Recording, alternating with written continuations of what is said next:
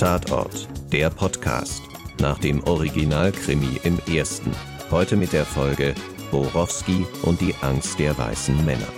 Mit Axel Milberg und Almila Bagriatschik als Klaus Borowski und Mila Shahin.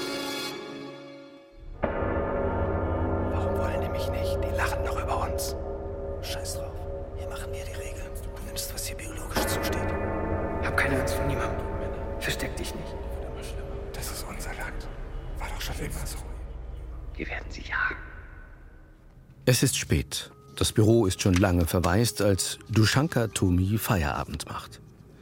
Sie hatte noch Unterlagen zu sortieren, deshalb ist es so spät geworden. Die junge Frau schlüpft in den Mantel, löscht das Licht und verlässt das Büro Richtung Parkhaus.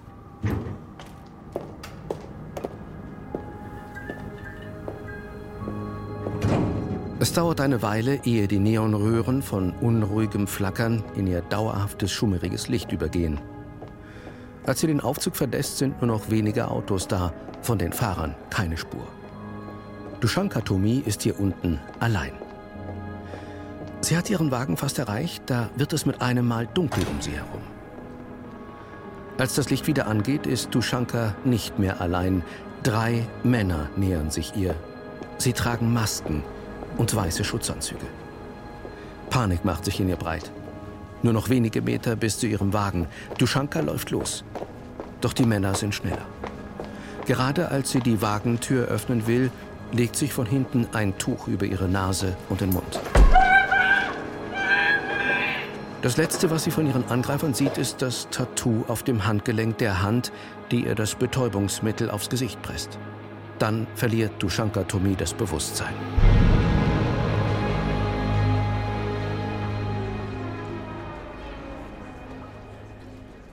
Geh gerade. Ruhiger, gleichmäßiger Schritt. Keine Hektik. Du kennst deinen Weg. Schau ihn in die Augen. Nicht wegschauen. Du hast keine Angst vor niemandem. Sie sind es, die Respekt vor dir haben. Respekt. Keine Angst. So wie Henk Maßmann, der Mann aus dem Handyvideo, es ihm befiehlt. Doch Mario fühlt sich alles andere als mutig. Er steht vor dem Paradise, einem angesagten Kieler Club in Hafennähe, stoppt die Aufnahme und zieht sich die Kopfhörer aus den Ohren. Okay, jetzt oder nie. Er holt tief Luft und wendet sich an die Türsteher. Darf ich auch rein? Der bullige Mann in schwarzer Bomberjacke würdigt ihn lediglich mit einem abschätzigen Blick. Dann lässt er eine Gruppe junger Frauen durch. Mario darf nicht rein. Mal wieder. Weil er zu schmächtig ist? Sein undefinierbar rausgewachsener Haarschnitt nicht cool genug? Die Klamotten falsch? Hey, ne? Hi. Komm bitte. Der Türsteher bleibt hart. Da dreht sich auf einmal eine der Frauen um, die der Türsteher gerade durchgelassen hat. Hey, kommt der zu uns? Euer Ernst? Es ist voll lieb von euch, danke. Doch kaum haben sie das Paradise betreten, kümmern die drei sich nicht mehr um Mario. Unsicher sieht er sich in dem Club um. Und was nun? Soll er tanzen? Etwas trinken? Wie findet man hier Anschluss? Mario verzieht sich auf die Toilette, steckt sich die Kopfhörer in die Ohren. Vielleicht hilft das. Worum geht es? Mal wieder. Hm? Sei dominant und du gewinnst. Es ist so einfach. Schau dir Tierclips an. Ja, ich meine das ernst. Es gibt keinen besseren Lehrmeister als ein dominantes Raubtier. Geh auf die Tanzfläche. Such dir die Beute aus. Dann lässt du sie nicht mehr entkommen. Lass sie laufen. Lass sie Haken schlagen. Sie weiß, sie wird ihrem Schicksal nicht entrinnen. Du treibst sie vor dir her, ruhig und dominant. Sie weiß, sie ist erlegt. Und am Ende, da hält sie dem Raubtier die Kehle hin. Bei Henk klingt das alles so einfach. Aber ist es das auch? Als Mario kurz darauf auf der Tanzfläche das erste Mädchen antanzt, dauert das nicht einmal zwei Sekunden und sie macht sich aus dem Staub. Auch sonst nimmt niemand von ihm Notiz. Und wenn doch, dann lachen sie ihn aus. Du hast ja einen komischen Hut auf. Ein Hut? Die ist ja total drauf. Oder will sie mit ihm flirten? Er versteht dieses Spiel einfach nicht. Mario wendet sich der Bar zu, bestellt einen kurzen.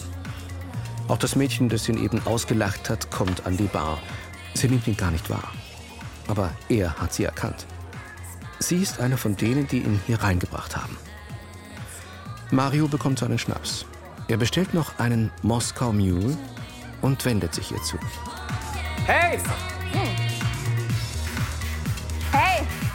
Mario reicht ihr den wodkahaltigen Drink. Sie nimmt ihn tatsächlich und prostet ihm zu. Das läuft gut. Also, nächster Schritt. Du hast echt Glück, Ja, wieso? weil du mich kennenlernen darfst.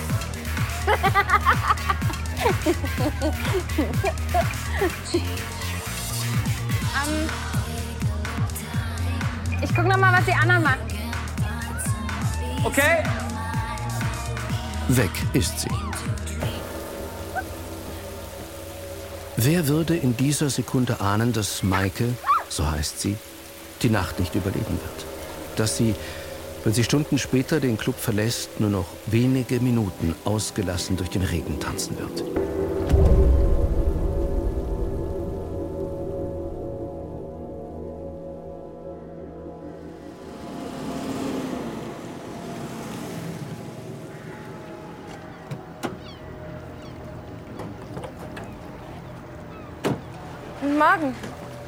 Moin, Frau Schein. Moin, Klaus. Hallo. Haben wir schon Schuhspuren? Jede Menge. Aber es den Regen keinen einzigen brauchbaren Profilabdruck. Kannst du sie mal umdrehen? Ja. Volker?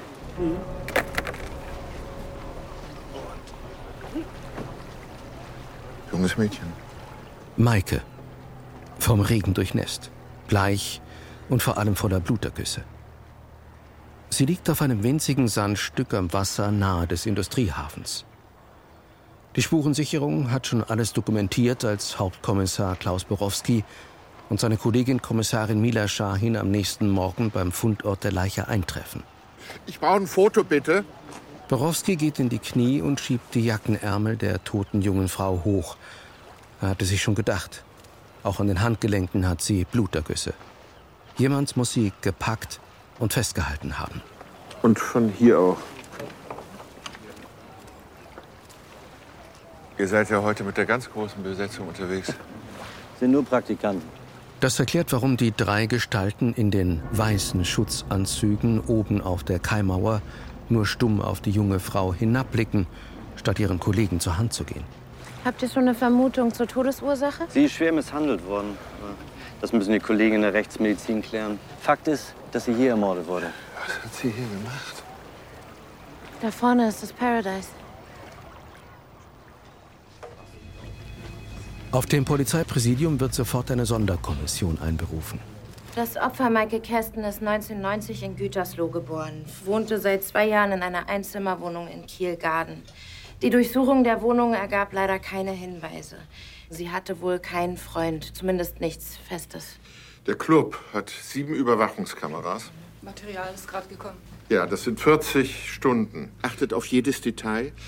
Wie hat Maike Kästen ihre letzten Stunden verbracht? Und mit wem? Die Kollegen beginnen mit der Sichtung. Die Aufzeichnungen zeigen das übliche Clubgeschehen.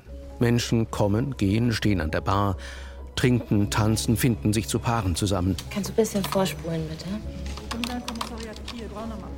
Und stopp. Genau das Bild bräuchte ich auch noch mal. Zwei Frauen an der Bar, beim Tanzen, nichts, was irgendwie auffällt. Das sind die Frauen, mit denen sie reingekommen ist. Die lassen wir bereits suchen. Gut. Maike Kästen tanzt ausgelassen, aber nur mit ihren Freundinnen. Es sieht so aus, als ob sie niemanden kennt. Und auch auf niemanden wartet.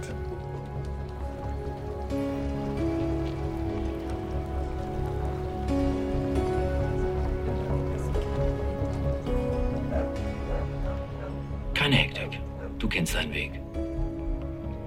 Schau ihn in die Augen. Nicht wegschauen. Du hast keine Angst vor niemandem. Sie sind es, die Respekt vor dir haben. Sie haben Angst vor dir. Ja.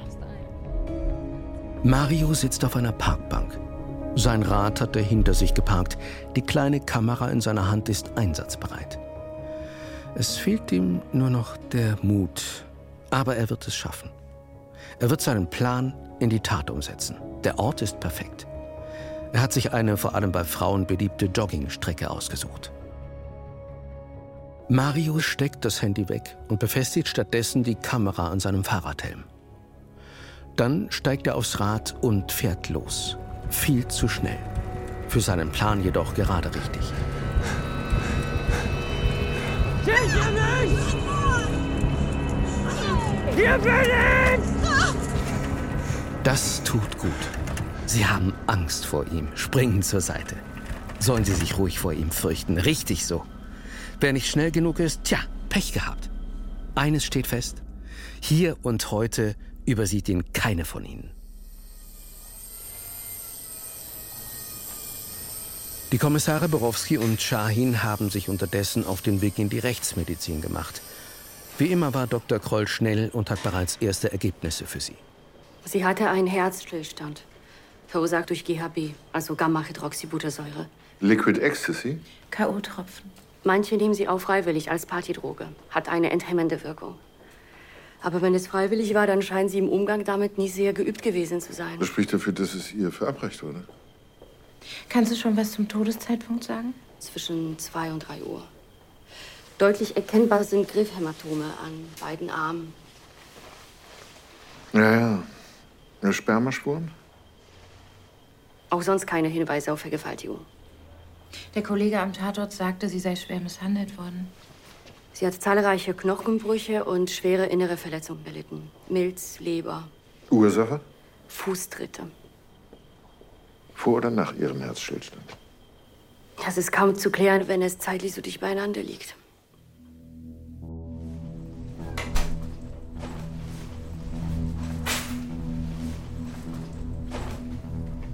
Kaum in seiner Wohnung angekommen, fährt Mario den Rechner hoch. Er öffnet den Browser. Nicht den normalen, den fürs Darknet. Tippt 14 twosexist.onion ein, dann seinen Benutzernamen und das Kennwort. Und ist drin. Trümmerstufe 3. Unter den Achseln? Sieht doch schwul aus. Finde die Weiber aber gut. Im Chat ist viel los. Mario schließt die Helmkamera an den Computer an. Er tippt. Sein Codename Triple X Hunter. Hört sich gut an. Macht was her. Wenigstens hier. Hab ein krasses Panikvideo. Der Chat läuft einfach weiter. World Commander, Rape Surfer und wie sie nicht alle heißen, schreiben wild durcheinander. Nur einer der User reagiert auf Marios stolze Ankündigung, den anderen sein krasses Panikvideo zeigen zu wollen. Kenn ich dich? Misstrauen. Darf ich mich auch erschießen? Das ist normal hier. Hier geht es schließlich nicht immer um so Bananes wie Achselhaare. Zu Marios Glück schaltet sich Revenge, der Admin des Chats, ein. Kommt von Pickup, Tom. Ist okay. Herr Drape Surfer, wie ist der Prozess ausgegangen? Ich lade jetzt das Video hoch. Mario lädt das Video seiner Fahrradaktion hoch und tippt. Die Schlampe natürlich. Er zögert kurz und fügt hinzu. Ich habe es Ihnen gezeigt. Interessiert hier niemanden. Das galt Mario. War nicht nötig. Sein Video uninteressant? Sie haben es doch noch nicht mal gesehen. Ich habe nur gefragt, welches Deo Wie auch. Der Upload ist fehlgeschlagen. Und die Frage zeigt, dass es nicht Mario versucht es noch einmal. Wieder bricht der Upload ab. Er tippt. Scheiße, das funzt nicht. Kannst du woanders nerven? Er nervt. Mario schließt für eine Sekunde die Augen. Er nervt? Auch hier?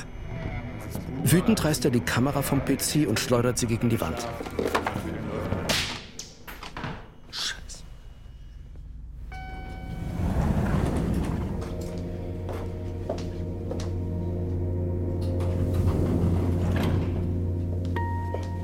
Auch im Büro der Politikerin Birte Reimers hat dieser Tag früh begonnen. Etwas später als sonst kommt Reimers persönliche Assistentin Dushanka Tomi heute zur Arbeit. Dushanka? Ja? Hey! Hey, Migräne gut überstanden? ich bin wieder okay. Schön, dass du wieder da bist. Ja, wollen wir gleich die Termine durchgehen für heute? Ja. Dushanka hängt ihren Mantel an die Garderobe und lässt sich auf ihren Stuhl fallen. Sie fühlt sich alles andere als okay. Ihre Hände zittern, ihr Kopf hämmert. Aber das ist nichts, das sie mit ihrer Chefin teilen will. Sonst hätte sie ihr auch gleich die Wahrheit sagen können und nicht eine Migräne vorschieben müssen, um ein paar Tage nicht zur Arbeit zu müssen, sich verkriechen zu können nach dem, was im Parkhaus geschehen ist. Im Polizeipräsidium hat die Sonderkommission zwischenzeitlich die beiden Frauen ausfindig gemacht, mit denen Michael Kästen am Vorabend unterwegs war. Özlem und Vanessa. Mila Shahin und Borowski haben sie unverzüglich zur Befragung eingeladen. Stimmt das, was Sie im Internet schreiben? Dass Maike vergewaltigt wurde? Nein, wurde sie nicht. Wann haben Sie Ihre Kollegin zum letzten Mal gesehen? Keine Ahnung. Mitternacht vielleicht? Sie gehen offenbar häufiger ins Paradise, aber an Maike konnte sich das Personal nicht erinnern. Ja, ist nicht so ihr Club.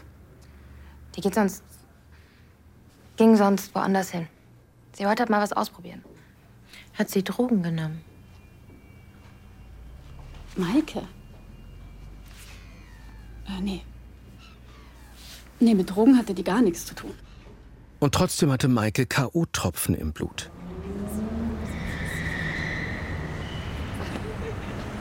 Mario ist heute unkonzentriert bei der Arbeit als Parkwächter im Parkhaus. Was im Chat passiert ist, macht ihn wütend. Dass sie ihn einfach so ignoriert haben. Dabei war sein Video gut, sehr gut sogar. Und trotzdem mal wieder nicht gut genug. Was muss er tun, damit sie ihn akzeptieren? Entschuldigung? Entschuldigung.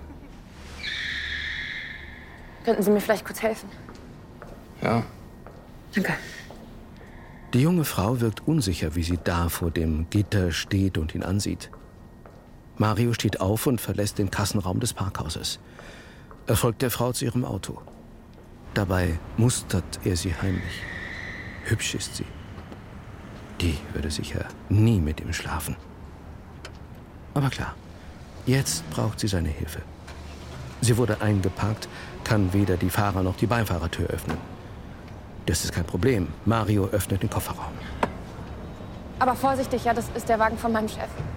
Ja. Mario klettert durch das Auto nach vorne, lässt den Motor an und parkt den Wagen vorsichtig aus. Als er ihr den Schlüssel zurückgibt, lächelt die Frau ihn schüchtern an. Alleine hätte ich das gar nicht geschafft. Sorry, ich hätte sehen müssen, dass sie dich einpacken. Ist doch alles wieder gut. Mario, Das ist meine Chefin. Ohne sich zu verabschieden, wendet Mario sich ab und eilt zurück auf seinen Posten. wo ist denn dein Arbeitsplatz? Mario bleibt ihr die Antwort schuldig und kehrt mit gesenktem Kopf an seinen Platz zurück. Doch sie lässt nicht locker. Mario, Die wäre da ohne mich nicht rausgekommen. wenn ich dir eine Frage stelle, bekomme ich eine vernünftige Antwort. Dann gehst du nicht einfach vorbei. Ja. Also, im ganzen Satz. Ich lasse die Kasse nicht allein. Ja, geht doch. Entschuldigung. Seine Entschuldigung interessiert Marios Chefin nicht. Sie hört sie auch gar nicht mehr. Mario starrt vor sich hin. Diese Scheißschlampe. Glaubt sie, sie kann hier rumkommandieren? Hält sie sich für was Besseres? Wütend greift er nach dem Bleistift, der vor ihm auf dem Tisch liegt, und bricht ihn in der Mitte durch. Er wirft ihn in die Ecke und nimmt den nächsten aus dem Stiftebecher. Einen ganzen Satz. Einen ganzen Satz, bitte.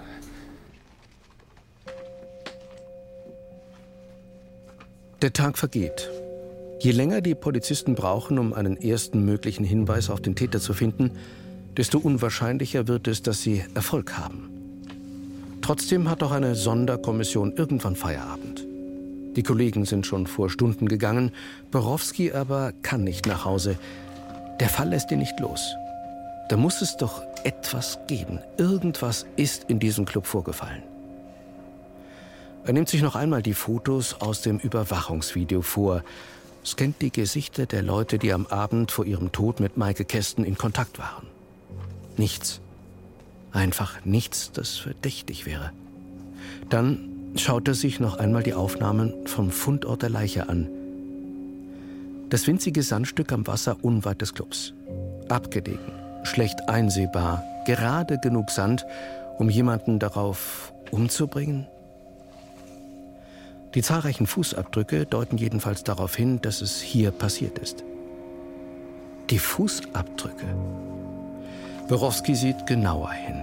Täuscht er sich oder bilden die Abdrücke eine Form? Es sieht aus wie eine Eins und eine merkwürdig. Das muss er sich vor Ort ansehen. Kurz entschlossen packt Borowski zusammen und macht sich auf den Weg zum Tatort. Es dämmert bereits, als er am Industriehafen ankommt. Die Fußabdrücke sind noch sichtbar. Im Dämmerlicht allerdings sind die Abdrücke schwer zu erkennen und doch scheinen sie ein Muster zu bilden. Borowski weiß sich zu helfen. Das Meer hat unzählige Algen hier angespült. Er macht sich an die Arbeit. Schnell hat er die Fußspuren mit den Algen nachgelegt. Und was er sieht, bestätigt seine Vermutung. 14. Jemand hat eine große 14 in den Sand getrampelt. Merkwürdig. Borowski macht ein Foto. Das muss er Mila zeigen. Ist es das, wonach Sie gesucht haben? Der Hinweis, der Sie auf eine Spur bringen wird? Guten Morgen. Guten Morgen, Mila. Als Mila Shahin am nächsten Morgen ins Präsidium kommt, ist Borowski schon da und er hat etwas vorbereitet. Über die Fotos, die sie bislang zum Fall haben, hat er einen Satz ans Whiteboard geschrieben. We must secure the existence of our people and a future for white children. Waren Sie das? Das war der Täter. Schauen Sie. Borowski reicht der Kollegin einen Ausdruck des Fotos, das er am Tatort gemacht hat. Was soll ich da sehen? Hier, die Vertiefungen. Die sind schmaler als die Fußspuren drumherum. Ich habe heute Morgen äh, diese Abdrücke mit Braunalgen markiert. Und was sehen Sie? Sie sehen eine 14. Okay, warum sollte jemand eine 14 in den Boden stampfen? 14 words. We must secure the existence of our people. Wir müssen die Existenz unseres Volkes und eine Zukunft für unsere weißen Kinder sichern. 14 words, 14 Wörter. Das steht weltweit ganz oben auf der Liste rechter Code. Das ist ja ein vollkommener Wahnsinn, was die sich manchmal ausdenken. Der Feminismus ist eine Erfindung des internationalen Judentums, damit die deutschen Frauen weniger Kinder bekommen, damit die arische Rasse ausstirbt und so. Ein geisteskranker Schwachsinn. Aber ich komme nicht in deren verschlüsselte Foren rein. Ja gut, dafür haben wir unsere Cybercops. Im Parkhaus hat dieser Morgen begonnen wie jeder andere. Mario sitzt an seinem Schreibtisch und starrt vor sich hin, als er aus seinen Gedanken gerissen wird. Hi. Äh, Ich wollte mich bedanken. Oh. Ja. Die Frau, der er beim Ausparken geholfen hat. Sie schiebt eine Flasche Wein durch das Gitter. Mario sollte etwas sagen. Das gehört sich so, oder?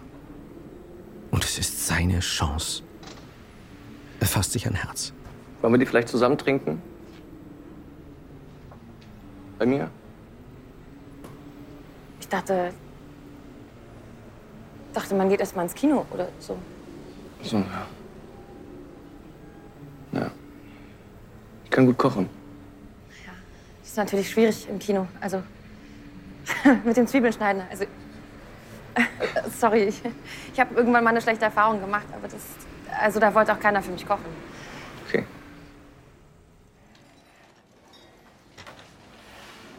Borowski und Schein haben unterdessen die Abteilung Cyberkriminalität hinzugezogen. Dem Kollegen Paulich war es allerdings lieber, sich in der Kantine zu treffen. Während er sich ein zweites Frühstück schmecken lässt, fragt er die Kommissare erst einmal aus. Hat das Opfer Migrationshintergrund? Nein. Mädchen aus Gütersloh, Biodeutsch. Bei der Antifa? Unwahrscheinlich. Dann stammt die 14 nicht vom Täter. Den Code verwenden ausschließlich Identitäre, Reichsbürger, Nazis. Das sagen Sie als Netzexperte. Aber die Wirklichkeit sieht vielleicht anders aus. Das Netz ist die Wirklichkeit. Euer Opfer passt nicht ins 14er Beuteschema. Tut mir leid, wo ist da White Power am Werk? Rassismus, Antisemitismus. Nicht. Vielleicht genügt es, dass sie eine Frau ist. Wenn ich richtig informiert bin, dann trifft es auf die Hälfte der Menschheit zu. Aber immerhin. Ist eine Eingrenzung. Kollege Paulik, eine vernünftige Antwort tut Ihrem männlichen Charme keinen Abbruch. Den haben Sie bemerkt? Herr Kommissar, ich erröte. Zurück im Büro gibt es Neuigkeiten. Einer der Kollegen hat auf den Bildern aus dem Paradise etwas entdeckt, das sie bislang übersehen hatten. Ein Besucher hat Maike Kästen einen Drink spendiert. Die Kamera über der Bar hat aufgezeichnet, wie er ihr das Glas reicht. Ah, sehr gut. Und das hat er davor gemacht. Was macht er da? Sieht so aus, als würde er ihr was ins Glas kippen. Finden wir den? Sollten wir. Die haben ein Kartenbezahlsystem.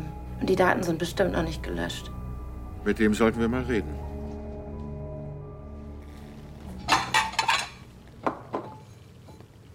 Als der Abend hereinbricht, deckt Mario in seiner kleinen Einzimmerwohnung in einer Hochhaussiedlung den Tisch. Die Gläser hat er poliert, die Teller passen zusammen. Der Wein, den Vicky, so heißt sie, ihm geschenkt hat, steht auch bereit. Was allerdings das Kochen angeht, so hat er ein wenig übertrieben. Nudeln mit Fertigsoße, das ist das Einzige, was er zustande bringt. Während er im Topf herumrührt, holt er sich noch ein wenig Motivation, damit der Abend auch in die richtige Richtung läuft. Er muss hören, was Hank ihm jetzt dreht. Okay, Männer, heute geht es mal um diese berühmten schlechten Erfahrungen. Ihr habt die Angel ausgeworfen, die Lady, die knabbert am Köder. Und ist sie, ja, ach nee, weißt du, ich habe mal so schlechte Erfahrungen gemacht. Das ist ein Freund von mir gerade passiert. Und was, was hat er gemacht? Hat er ganz verständnisvoll geguckt? Nee. Er hat dir eine ganz einfache Frage gestellt. Er hat gefragt, weißt du, was gegen schlechte Erfahrungen hilft? Ich so, nee. Eine gute Erfahrung. Hat er die Hände auf ihre Hüften gelegt, mit Druck, das ist ganz wichtig. Sie hat einmal umgedreht. Und ich schwöre euch, ich kenne meinen Freund. Die Lady hatte die beste Erfahrung ihres Lebens. Ja. Das ist sie. Sie ist tatsächlich gekommen. Eilig klappt Mario den Laptop zu. Hi. Hi. Äh, äh, komm, komm. Danke. Vicky lächelt ihn an. Mario schafft es nicht, das Lächeln zu erwidern, wie auch. Er kann ihr nicht mal in die Augen sehen. Während Mario die Tür hinter Vicky schließt, sieht die sich in der kleinen Einzimmerwohnung um. Sein Schreibtisch mit dem Laptop, die Küchenzeile, der schön gedeckte Tisch. Du bist ja süß. Willst du vielleicht einen Drink zum, zum Einstieg? Äh, später vielleicht. Du, du hast, ähm, du hast, du hast gesagt, äh, dass du mal eine schlechte Erfahrung gemacht hast. Ja, lass uns nicht darüber reden. Weißt du, was gegen schlechte Erfahrungen hilft? Hoffnung. Scheiße, das war nicht der Plan. Statt seine Antwort abzuwarten, geht sie um den Tisch. Sie greift nach dem Tütchen mit gebrannten Mandeln, das er auf ihren Teller gelegt hat, als Gastgeschenk. Es gibt so einen Mandelstand auf dem Jahrmarkt. Am Wilhelmplatz, an der Hörn. Da ist so ein ganz alter Mann, der sich, glaube ich, noch nie verändert hat. Der sieht immer noch so aus wie früher. Ja, das ist der mit dem, mit dem gefleckten Bart, ne? Den kenne ich. Der sieht aus wie ein Hamster. Ja, genau, wie ein Hamster. Den kennst du.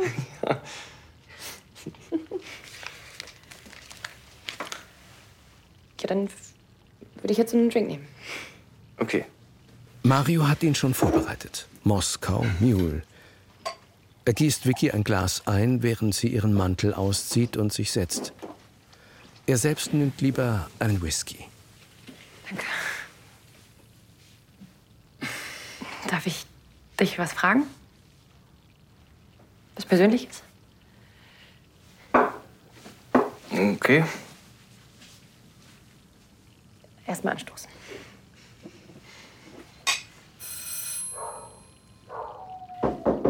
Wer ist das denn jetzt? Mario geht zur Tür.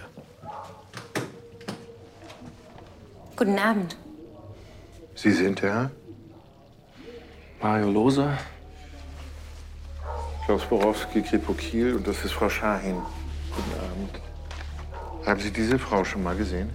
Der Kommissar zieht ein Foto aus der Manteltasche und hält es ihm unter die Nase. Das Mädchen aus dem Paradise. Sie fragen nach ihr? Wissen Sie etwa schon Bescheid? Nee. Aber Sie waren doch vorgestern im Paradise. Ja, und? Wie lange? Nicht lange, weiß ich nicht. Bis zum 12 vielleicht. Mila wirft einen Blick an Mario Lose vorbei in den Raum. Sie hat die junge Frau längst bemerkt, die dort am Tisch sitzt. Ohne ihn auch nur anzusehen, betritt sie an Mario vorbei die Wohnung. Entschuldigung, ich habe gerade hab grad Besuch. Und wie heißen Sie? Vicky. Äh, Vic Victoria Steffens? Äh, Frau Steffen, sind Sie die Freundin? Oder in welcher Beziehung stehen Sie zueinander? Wir? Eigentlich in gar keiner. Nervös greift Vicky zu ihrem Drink. Sie kann jetzt wirklich einen Schluck vertragen. Doch Mila Shahin kommt ihr zuvor. Oh, das müsste ich einmal sicherstellen. Darf ich? Irritiert reicht Vicky ihr das Glas. Entschuldigung, aber was ist denn hier eigentlich los? Ja. Gestern wurde eine junge Frau hinter dem Paradise tot aufgefunden. Okay, und was habe ich damit zu tun? Ähm, glaube ich, möchte jetzt lieber gehen. Vicky, was? Ich müsste Ihre Personalien einmal aufnehmen. Haben Sie den Ausweis dabei? Ja. Und Sie kennen sich aus dem Internet? Nee, in echt. Während Mila eine Probe von dem Getränk nimmt und Vickys Ausweis abfotografiert, sieht Borowski sich Marios Schreibtisch näher an. Unter dem Laptop zieht er einen Zettel hervor. Wirre, schwer zu entziffernde Notizen sind darauf. Als Borowski den Laptop zurückstellt, klappt der Bildschirm ein Stück auf. Das Video, das Mario vorhin so rasch gestoppt hatte, läuft weiter. Gib ihr, was sie braucht. Gib ihr dein bestes Stück, kraftvoll und tief.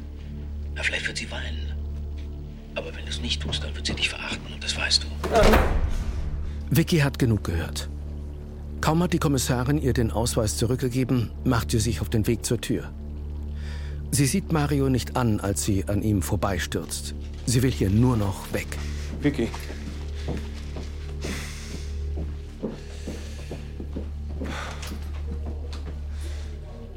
Das dürfen Sie doch gar nicht. Haben Sie, haben Sie überhaupt so einen... Durchsuchungsbeschluss? Ja, ge- ja genau. So ein... Wir haben eine Vorladung.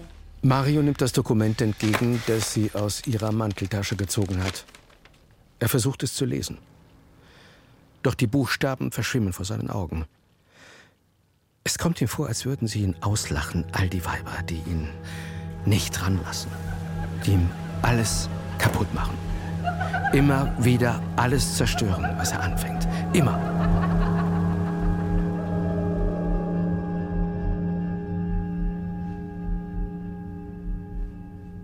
Mario wird aufs Präsidium gebracht.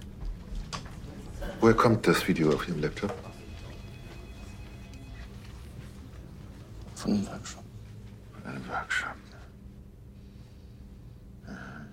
Und wer ist der, dieser komische Vogel, der da redet? Massmann. Bitte? Massmann. Massmann. Mila klappt ihren Laptop auf und startet das Video, das Mario mit Maike Kästen an der Bar des Paradise zeigt. Ich möchte Ihnen was zeigen, Herr Lose. Warum haben Sie behauptet, dass Sie Frau Kästen nicht kennen? Schauen Sie mal. Die war das, ja. Die sah nicht ganz anders aus. Ich war ganz schön betrunken an dem Abend. Trotzdem wussten Sie noch ziemlich genau, wann Sie den Club verlassen haben. Die Uhrzeit kann ich schon noch lesen, okay. Können Sie uns sicher auch erklären, was Sie in dem nächsten Video tun? Mila spielt den zweiten Clip ab. Die Kamera zeigt Mario von hinten an der Bar. Man kann nicht genau erkennen, was er tut, jedoch Ich glaube, Sie werfen da was in den Drink von Frau Kästen. Nein.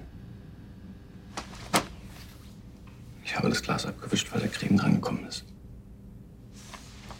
Tages- oder Nachtcreme? Ich habe sehr trockene Hände. Die werden schnell rissig, wenn ich die ständig eincreme. Zeigen Sie mal. Bitte.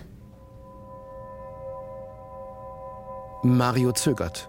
Er ringt mit sich, das ist offensichtlich. Doch schließlich hebt er seine Hände. Die Fingerknöchel sind aufgesprungen, verkrustet. Das sind keine Hände, die einfach nur rau sind. So sieht man aus, wenn man jemanden verprügelt hat. Die Kommissare lassen Mario einen Moment alleine. Das hier müssen sie besprechen. Hat er einen Plan? Ich denke nicht. Auf jeden Fall kein Mordplan. Und warum dann die K.O.-Tropfen? Um Frauen gefügig zu machen? Und wenn es nicht geklappt hat, dann dreht er durch. Und stampft anschließend an der 14 in den Boden. Der hat keinen ideologischen Hintergrund. Der hat, der hat ein Problem mit Frauen. Der kann mir ja nicht mehr in die Augen schauen. Kann er töten? Geben Sie mir fünf Minuten mit ihm und er verliert die Kontrolle. Ich zuerst und dann Sie. Okay? Mit Druck setzen sie das Verhör fort. Borowski hat sich vor Mario Lose aufgebaut. Mila hingegen sitzt wieder an ihrem Platz und starrt auf ihren Laptop. Dort gibt es nichts zu sehen, aber das muss Lose ja nicht wissen. 14 Words, schon mal gehört? Wir müssen die Existenz unseres Volkes und eine Zukunft für unsere weißen Kinder sichern. Das sind 14 Wörter. Nicht gehört? Im Internet vielleicht. Im Internet natürlich. Borowski setzt sich. Das ist Milas Zeichen. Sie erhebt sich, läuft langsam und betont souverän durch den Raum. Sind Sie unglücklich? Bitte was? Sind alle Frauen, von denen Sie jemals abgewiesen wurden, schuld an Ihrem Unglück? Klappt es nicht einmal, wenn Sie einer Frau K.O.-Tropfen verabreichen? Musste sie deshalb sterben? Dummer Fotze. Wie bitte?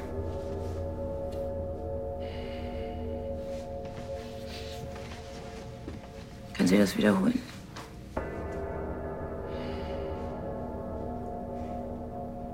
Ich sag Ihnen mal was. Es gibt auch eine andere Kategorie von Frauen, die nehmen Sie in Gewahrsam, zu denen gehöre ich. Jetzt sieht er sie an. In seinem Blick ist nichts mehr von der Unsicherheit eines Einzelgängers. Purer Hass schlägt ihr entgegen.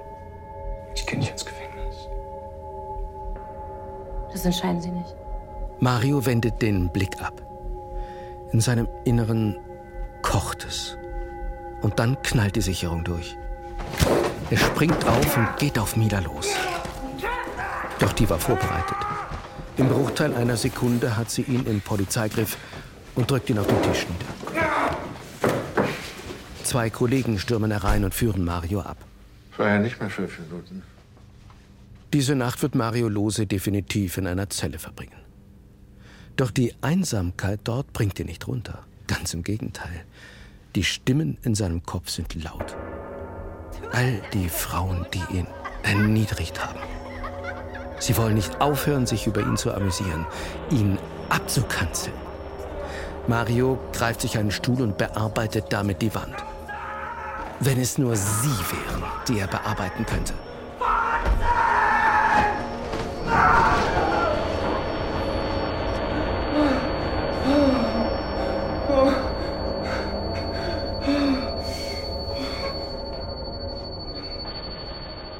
Ob die Nacht Mario Lose Erleichterung gebracht hat? Vermutlich nicht.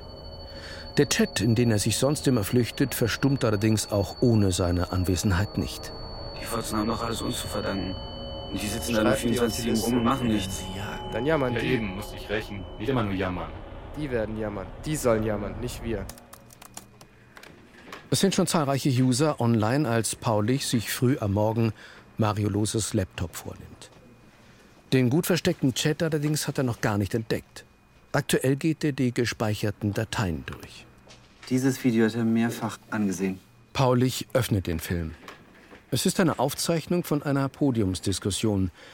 Auf dem Podium die Politikerin Birte Reimers und Henk Massmann, der Mann, in dessen Workshop Mario Lose war. Er bezeichnet sich als Publizist und Männerrechtler. Seine Kleidung spricht eine klare Sprache. Hellgrauer Anzug, dazu weiße Sneakers und ein weißer Rollkragenpulli. Unscheinbar elegant, zurückgenommen. Fast könnte man darauf reinfallen. Paulich klickt auf Play. Nee, ähm, ich bleib dabei. Nirgendwo lässt sich die Diskriminierung der männlichen Eigenschaften besser ablesen als an unseren deutschen Schulen. Also, wenn ein Junge schlechte Noten hat, wurde seine Männlichkeit unterdrückt. Es geht um Durchsetzungswillen. Es geht um die Lust, sich zu messen. Auch mal siegreich aus einer Auseinandersetzung hervorzugehen. Das sind alles Eigenschaften, die massiv sanktioniert werden an den Schulen. Sie meinen die Lust, sich auf dem Schulhof zu prügeln? Ja, was? ja, Jungs prügeln sich, das müssen sie. Das gehört dazu, wenn man zum Mann wird. Sie prügeln sich nun mal. 90 Prozent aller schweren Gewaltverbrechen werden dann später von Männern verübt. Ich. Also, äh, das heißt, ähm, dass Jungs per se äh, als potenzielle Gewaltverbrecher geboren werden, wenn ich Sie richtig verstehe. Konflikte nicht mit Gewalt zu lösen, gehört zur Zivilgesellschaft. Und das dürfen die Kinder schon gerne in der Schule lernen. Beiderlei Geschlechts. Und da sind Sie sich ganz sicher? Ich verstehe nicht, was Sie meinen. Naja, weil Sie ja selber keine haben, äh, wenn ich richtig informiert bin, oder? Auf solche Sprüche kann ich zum Beispiel auch sehr gut verzichten. Und ich kann sehr gut auf Ihr fragwürdiges Expertentum verzichten, Frau Reimers. Ich kann auch sehr gut auf dieses massive Männerproblem, was Frauen ihrer Couleur haben, verzichten. Ja? Wenn Sie eine Welt äh, ohne Männer wollen, wie, wie wollen Sie die denn erschaffen? Wollen Sie uns alle wegsperren? Das ist nicht das Thema. Es geht um einen gewaltfreien Umgang. Und den kann man üben. Ja, wir wollen aber gar nicht üben. Wir haben genug geübt. Wir wollen Männer sein dürfen. Das dürfen Frau Sie Reimers. Ja, mit Lust und Kraft und wir wollen von Ihnen dafür nicht bestraft werden. Herr Maßmann, können wir dieses Gespräch bitte auf eine zivilisierte Weise führen? Ja, gerne. Gerne, Frau Reimers. Aber wir sind, wie wir sind. Und wenn Ihnen das nicht passt, ich weiß es nicht, dann müssen Sie uns zu Schulbeginn kastrieren.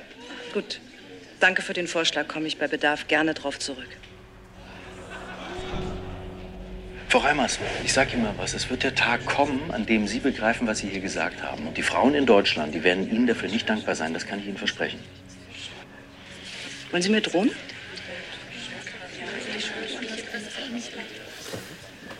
Paulich stoppt das Video. Borowskis Blick fällt auf die Kommentare darunter. Auch Mario hat das Video kommentiert. Das Mal scheint ja in den rechten Kreisen gut anzukommen. Zumindest was die Kommentare unter seinem Video betrifft. Und Sie meinen, Mario zieht nach so einem Video los und fängt an, Frauen umzubringen? Nein, aber aus Gewaltfantasien im Netz kann schnell Realität werden. Ausmerzen, gleich mit in den Judensack. Okay, es sind offensichtlich ein paar rechte Vollidioten unterwegs, aber lose kommentiert er harmlos. Hank, wir ziehen mit dir in die Schlacht. Keine wirkliche Drohung. Es kann aber noch konkreter werden an dunkleren Orten im Netz. Lose ist im Darknet unterwegs. Ich guck mal, wie weit ich komme. Bitte. Aber dass der im Auftrag irgendwelcher Hintermänner agiert, finde ich eher unwahrscheinlich. Nicht im Auftrag, aber er fühlt sich von solchen Leuten angezogen. Er ist allein. Borowski steht auf, nimmt seine Jacke und geht. Er hat recherchiert, dass Henk Maßmann just heute einen seiner Workshops in Kiel gibt. Und da wird er jetzt hingehen. Sich das mal ansehen. Der Workshop findet im Parkhotel statt. Zurück zum Mann lautet der Titel. Als Borowski dort ankommt, hat Maßmanns Vortrag bereits begonnen. Leise betritt der Kommissar den Saal. Auf einem Tisch in der Ecke liegen Stifte und Namensschilder bereit. Walter Steinbach schreibt Borowski auf seines und darunter Hallo Kiel. Aus dem Kommissar ist ein Journalist geworden. Dann setzt er sich auf einen der wenigen freien Plätze. Ich möchte Ihnen mal von einem Beispiel berichten, was ganz symptomatisch ist. Das ist der Walter K. Er hat sich über Jahre ganz aufopfernd um seine Familie gekümmert. Sein Luxusweibchen ne, zu Hause hat sich wirklich richtig gut gehen lassen. Und eines Tages ganz plötzlich, da steht bei ihm die Polizei auf der Matte. Klingelt. Er ist angezeigt worden. Er ist angezeigt worden von seiner eigenen Frau. Er habe sie geschlagen, weil sie den Haushalt nicht äh, richtig geführt hatte. Irgendwas. Natürlich kein ärztlicher Test, gar nichts. Wie entscheidet unser Gericht, unser deutsches Gericht? Blitzscheidung. So, das bedeutet natürlich für Walter K., dass sein wirtschaftlicher Ruin besiegelt ist. Wie in unzähligen anderen Fällen auch. Ist natürlich unnötig zu erwähnen, dass diese ganzen Anschuldigungen erstunken und erlogen waren. Ist das so? Vorausgesetzt, an dieser ganzen Geschichte ist überhaupt etwas dran. Henk Maßmanns Anhänger jedenfalls scheinen ihm blind zu glauben. Borowski hebt die Hand. Mal sehen, ob er ihn aus der Reserve locken kann. Ja, bitte. Was kann ich für Sie tun? Wenn Pressefragen äh, genehmigt sind. Selbstverständlich, ja. Welche Statistik liegt Ihrer Annahme zugrunde, dass Männer nach einer Trennung häufig finanziell größere Probleme bekommen als Frauen. Ich kenne eine solche Statistik nicht. Ja, das ist blöd, ne? Gerade als Journalist, dass Sie sowas nicht kennen.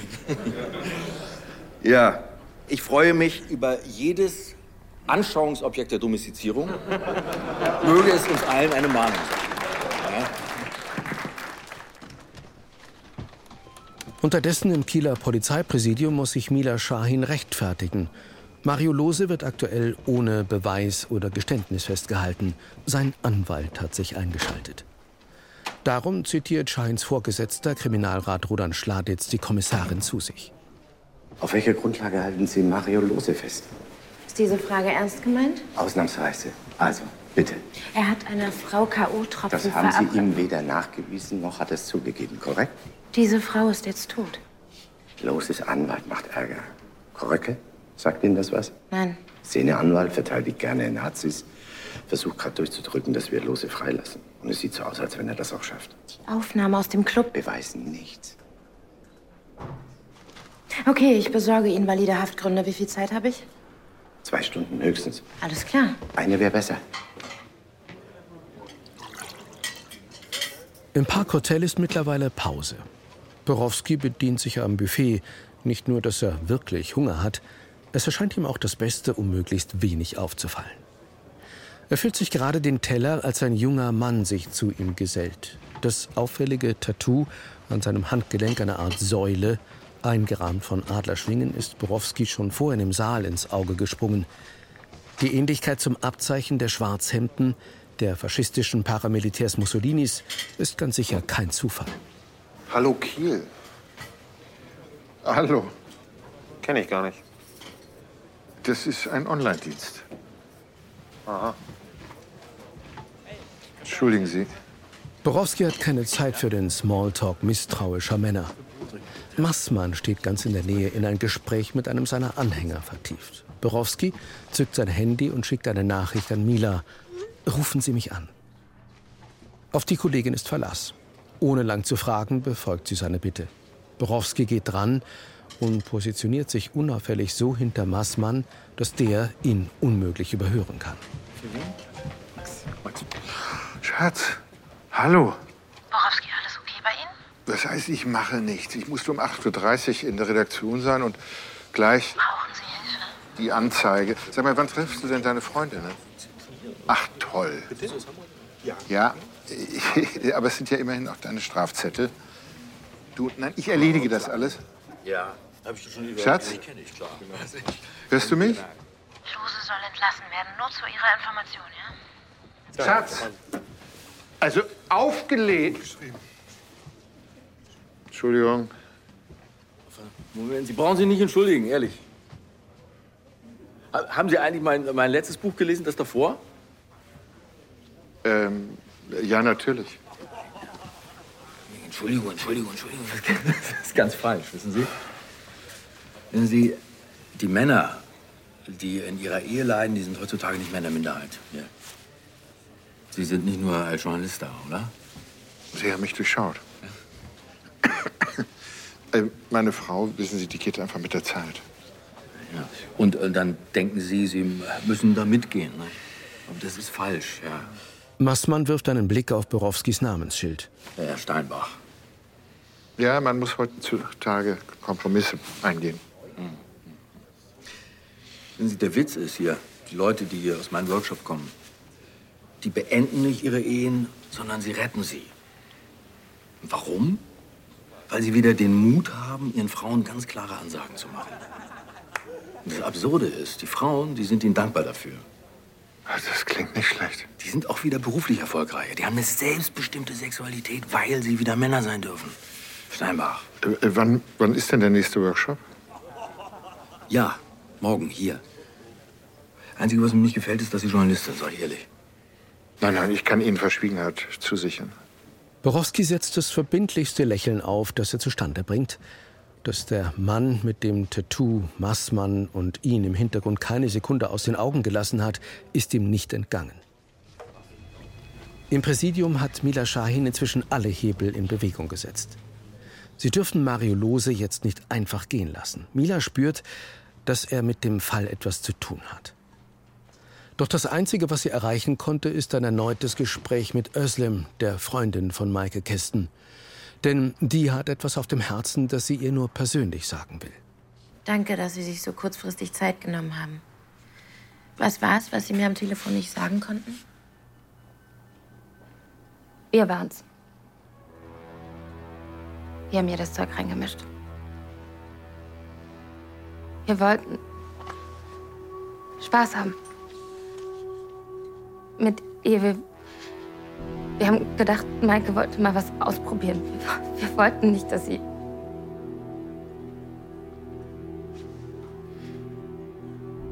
Ist sie denn daran gestorben? Das wissen wir nicht. Also es ist unsere Schuld. Waren Sie dabei, als sie zusammengebrochen ist? Habt ihr euch gestritten? Habt ihr sie getreten? Nein, natürlich nicht. Wieso sollten wir sie denn treten? Warum sollte man einer Freundin Drogen verabreichen? Das war's. Milas letzte Hoffnung auf einen Grund, Mario Lose noch länger festzuhalten, hat sich soeben zerschlagen. Es hilft nichts. Sie muss es ihrem Vorgesetzten sagen. Doch Schladitz kommt ihr schon auf dem Flur entgegen. Und? Nichts? Das Getränk, das wir bei Lose sichergestellt haben, war sauber. K.O.-Tropfen haben wir bei ihm auch nicht gefunden. Die Drogen im Club waren von den Kolleginnen des Opfers, die wollten, dass sie mal was Neues erlebt. Was für ein Triumph für seinen Anwalt. Ja, danke. Frustriert macht Mila sich wieder an die Arbeit auf der Suche nach der Nadel im Heuhaufen. Auch Borowski fällt aus allen Wolken, als er wenig später ins Büro zurückkehrt. Er hat ihn laufen lassen? Mhm. Borowski wendet sich Paulich zu, der noch immer über Mario Loses Laptop brütet. Herr Paulich, darf ich bitte erfahren, welche Erkenntnisse Sie haben? Ich kann Lose ein paar Schritte ins Darknet folgen. Aber ich komme nicht in seine Foren. Da bräuchte ich sein Passwort. Ist es nicht auf seinem Laptop? Wenn er es über seinen Laptop eingegeben hätte, hätte ich es gefunden. Allerdings hat er vor drei Monaten angefangen, das Teil über eine Festplatte zu booten. Sämtliche Daten und Systemdateien sind woanders. Ganz blöd ist der Junge nicht. Ja, Herr Paulich. Äh, Frau Schein, ich muss. Fuck. Was denn? Ich hab hier was. 14 words, 400 women. Was soll das sein? Ein Online-Pranger? Könnte man wohl so nennen. Politikerin, Schauspielerin, Sportlerin. Ein paar Namen sagen mir gar nichts. Da stehen auch nicht Prominente drauf. Schon klar. Ist denn unser Opfer Michael Kisten dabei? Paulich gibt Maikes Namen in das Suchfeld der Liste ein. Er sieht nicht so aus. Wie sind Sie eigentlich auf die Liste gestoßen? Ein paar Spuren von dem Massmann-Video führen ins Darknet. Wenn eine Frau was Falsches sagt, landet sie auf der Liste. Und in diesem Fall hat Frau Reimers was Falsches gesagt. Die Politikerin aus dem Video. Die steht auch noch ganz weit oben. Ja, der Kastrationsspruch war auch nicht ohne. Ach, kommen Sie. Sie hat das Wort ja nicht mal benutzt. Sie hat nur sarkastisch auf Massmanns Provokation geantwortet. Tja, sowas bekommt im Netz gerne ein Eigenleben.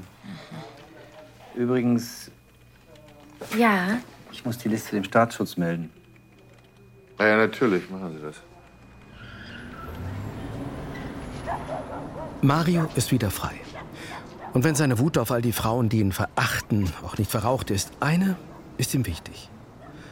Und der muss er all das, was ihm diese Kommissarin eingebrockt hat, erklären. Darum passt er Vicky im Parkhaus ab, als sie nach Feierabend zu ihrem Wagen kommt. Doch sie ist nicht allein. Eine Kollegin begleitet sie. Hey, Vicky. Was geht denn hier ab? Geh doch, geh doch schon mal vor, ich komme gleich nach. Es tut mir leid wegen gestern. Das war natürlich Quatsch. Die Polizei musste sich bei mir entschuldigen. Alles gut. Das freut mich für dich. Hast du heute Abend Zeit? Nee, heute hab ich Sport. Ähm, dann ähm, morgen, also übermorgen geht bei mir eigentlich auch.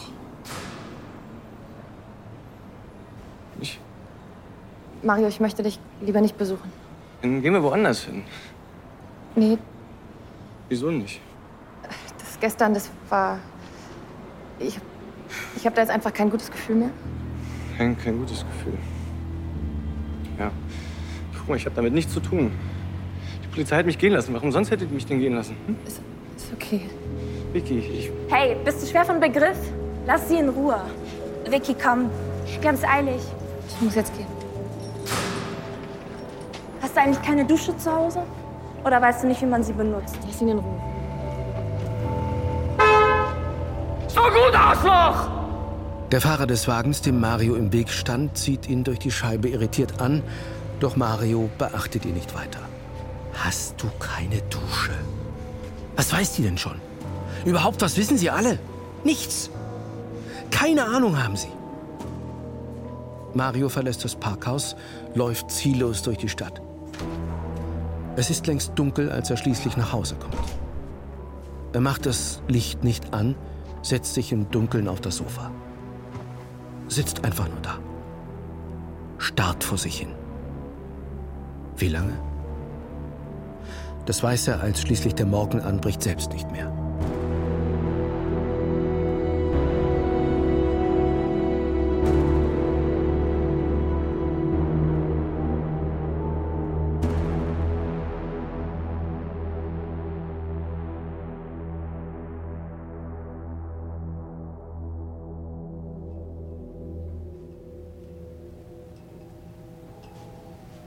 Im Polizeipräsidium sind Borowski und Schladitz bereits im Gespräch, als Mila Schahin ankommt.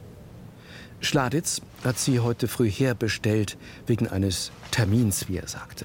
Äh, hör mal, Klaus, zieh dich warm an. Mach dich auf das gefasst. Du hättest Loses Entlassung verhindern müssen.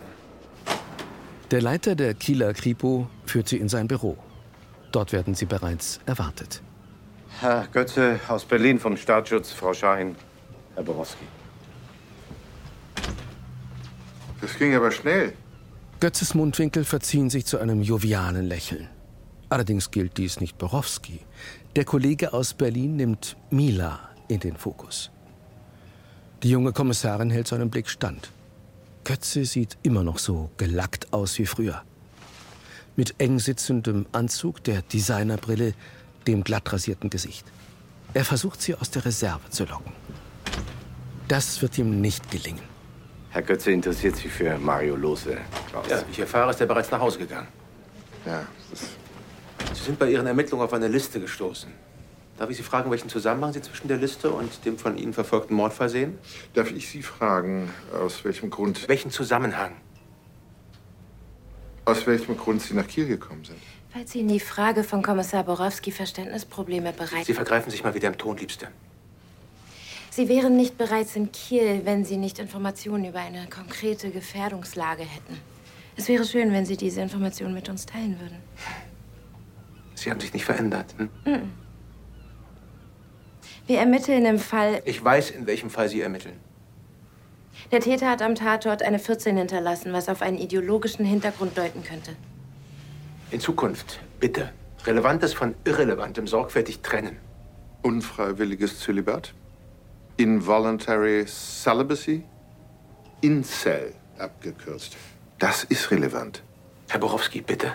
Einsame Männer, die von den Frauen zurückgewiesen worden sind und sich anschließend im Netz radikalisieren. Die Attentäter von Halle, Hanau, Christchurch und auch Anders Breivik aus Norwegen, das waren alle Incels. Das Profil von Mario Lose weist genaue Parallelen auf. Ich bitte Sie. Sie verheben sich. Und zwar endgültig. Aber es ist ja auch nicht Ihr Feld. Warum sind Sie hier, Herr Götze?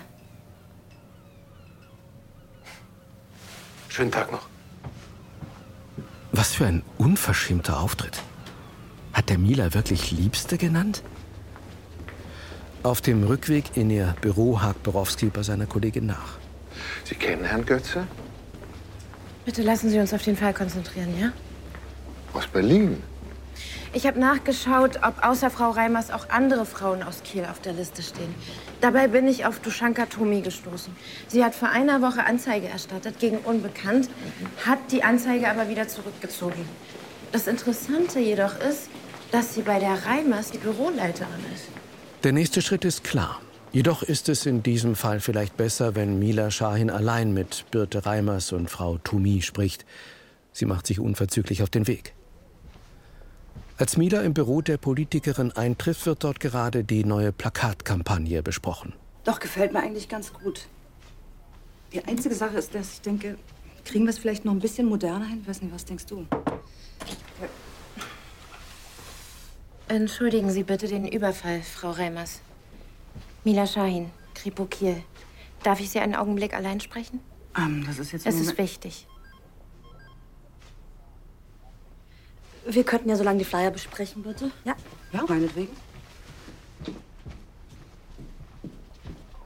Vielleicht können wir mal kurz über die Farben sprechen. Ich nehme an, Sie haben von der jungen Frau gehört, die tot hinterm Paradise gefunden wurde. Ja, das ist schrecklich. Bei unseren Ermittlungen sind wir auf einen Online-Pranger mit Frauennamen gestoßen. Ist meiner auch dabei? Ja. Da bin ich aber froh. Für eine aktive Politikerin ist es eine Katastrophe, auf diesen Listen vergessen zu werden. Wollen Sie auch ein Wasser? Nein, danke. Sie sollten das ernst nehmen. Ich lasse mich nicht einschüchtern. Mittlerweile ist das doch Alltag. Was glauben Sie, was Frau Tromi jeden Tag an Dreck von unserer Seite löschen muss? Sagt Ihnen der Name Mario Lose was? Nie gehört, ne? Es wundert Mila, dass Birte Reimers die Sache so an sich abprallen lässt. Bevor sie den Bürokomplex verlässt, sucht sie noch Dushanka Tomi auf. Doch die zieht es vor, nicht im Büro mit der Kommissarin zu sprechen. Sie schlägt das Café gegenüber dem Bürogebäude vor. Dort angekommen spricht Mila auch sie auf den Online-Pranger an. Dushanka reagiert ähnlich wie Reimers, allerdings wirkt ihre Souveränität im Gegensatz zu der ihrer Chefin eher aufgesetzt, harter arbeitet. Bitteschön. Es gibt doch jede Menge solcher Listen. Wenn wir die alle ernst nehmen Was würden. ist mit Personenschutz? Das lehnt bitte aus Prinzip ab. Wie lange arbeiten Sie schon für sie? Acht Jahre. Ich verdanke unendlich viel. Sie hat es ermöglicht, dass ich neben dem Job auch noch ein Studium machen konnte. Sie haben vor einer Woche Anzeige erstattet. Gegen Unbekannt. Entschuldigung, ich muss jetzt Frau Tomi, Sie sind in Gefahr. Und glauben Sie mir, Sie tun Frau Reimers keinen Gefallen damit, indem Sie schweigen. Also?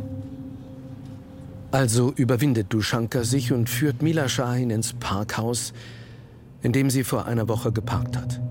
Der Parkplatz, auf dem ihr Wagen stand, ist jetzt leer. Doch an der Wand prangt eine große schwarze Zahl. Eine 14.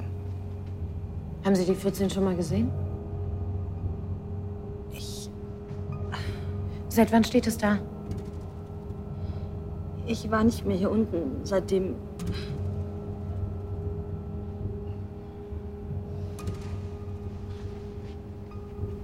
Frau Tomi, erzählen Sie mir bitte, was genau passiert ist.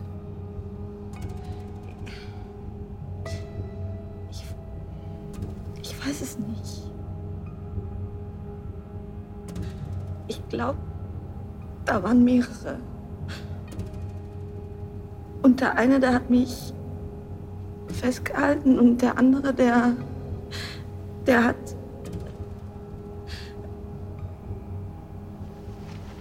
Kann mich nicht genau erinnern. Entschuldigung. Mila fragt nicht weiter. Doch sie nimmt Dushanka Tomi mit aufs Präsidium. Dort zeigt sie ihr die Kartei der Sexualstraftäter. Vielleicht ist ja ein Gesicht dabei, das sie erkennt. Ich kann mich nicht erinnern. Kein Gesicht, gar nichts. Es tut mir leid. Das muss Ihnen nicht leid tun. Dushanka steht auf. Sie nimmt gerade ihren Mantel, als sie plötzlich innehält. Ihr Blick ist an einem Stapel Fotos hängen geblieben. Die Tatortfotos mit Maike Kästen darauf. Frau Tomi?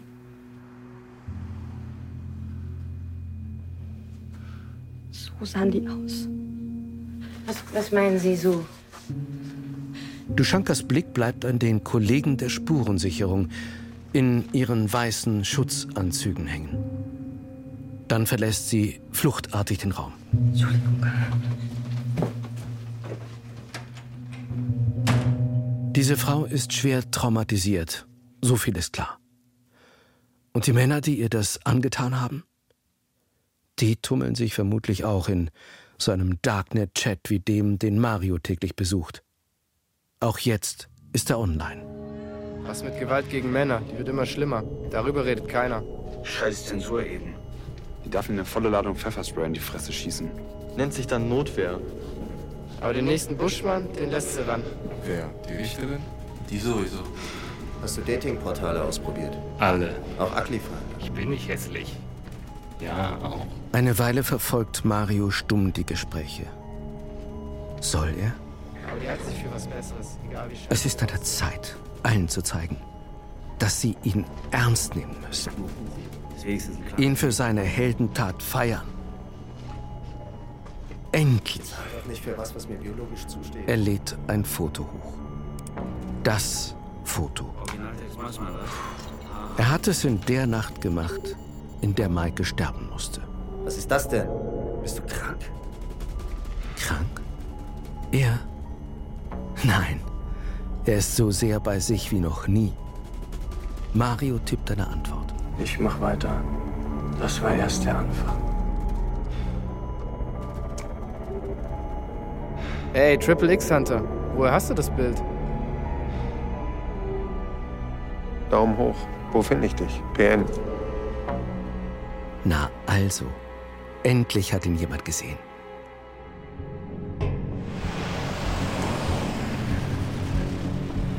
Zur selben Zeit ist Kommissar Borowski auf dem Weg zu Massmanns Workshop. Doch als er im Parkhotel ankommt, ist der Vortragssaal leer. Hatte Massmann nicht gesagt, die Veranstaltung würde hier stattfinden?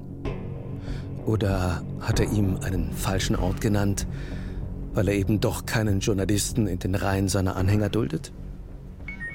Gerade will sich Borowski zum Gehen wenden, da meldet sich sein Handy. Eine Nachricht von Unbekannt zum Hinterausgang. Hinterausgang. Dort wartet ein schwarzer Pickup. Auf ihn? Es scheint so. Borowski steigt ein. Das ist vielleicht keine gute Idee, doch sein Instinkt sagt ihm, hier dran zu bleiben. Schweigend fährt der Fahrer des Wagens los. Wo fahren wir denn hin?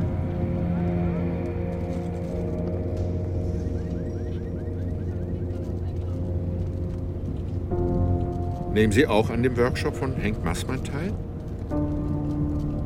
Nee, oder? Müssten Sie ja reden. Doch das tut der Mann nicht. Wortlos fährt der Borowski in ein Industriegebiet, parkt den Wagen und gibt ein Zeichen, ihm zu folgen.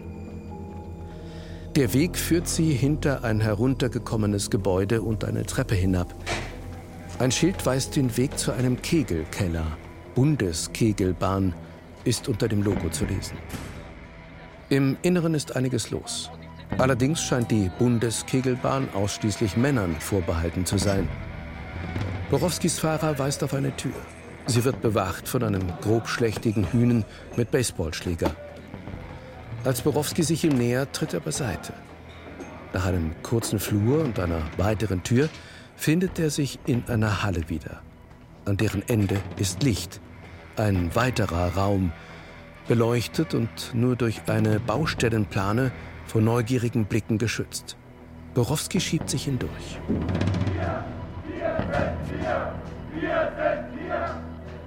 Das ist also der Workshop, den Massmann meinte. Ein Raum voll schwitzender, johlender Männer, die jedes Wort, das Massmann auf der kleinen Bühne verliert, mit martialischen Gesten und zustimmenden Pfiffen begleiten. Viele von ihnen tragen denselben weißen Blouson wie Massmann, weiße Hemden und ebenso weiße Sneakers. Ihre Uniform, wie es scheint. White Pride? Dann, äh, dann erinnern wir uns plötzlich. Nacht, Silvester, Domplatte in Köln. Ja, ja, ja, ja. Da habt ihr dann plötzlich geschrien, Hilfe! Wo sind denn die deutschen Männer? Ja, wo sind die denn, die Männer, die euch beschützen? Ich kann das euch genau sagen. Ihr habt sie ausgemustert. Ihr habt sie gedemütigt. Habt sie beleidigt. Tausendfach. Und ihr habt sie vertrieben. Ihr verdammten Schlappen. Aber ich sag euch, ich sag euch, wir kommen zurück. Aber bevor wir euch beschützen, da werden wir euch zeigen, wem dieses Land gehört. Und jetzt frage ich euch, wo sind die deutschen Männer? Werden wir uns weiter verstecken? Werden wir es zulassen, dass diese Schlampen und die Asylanten unser schönes Heimatland zwischen sich aufteilen? Was sind wir? Was sind wir? Und ich verspreche euch, wir kommen zurück!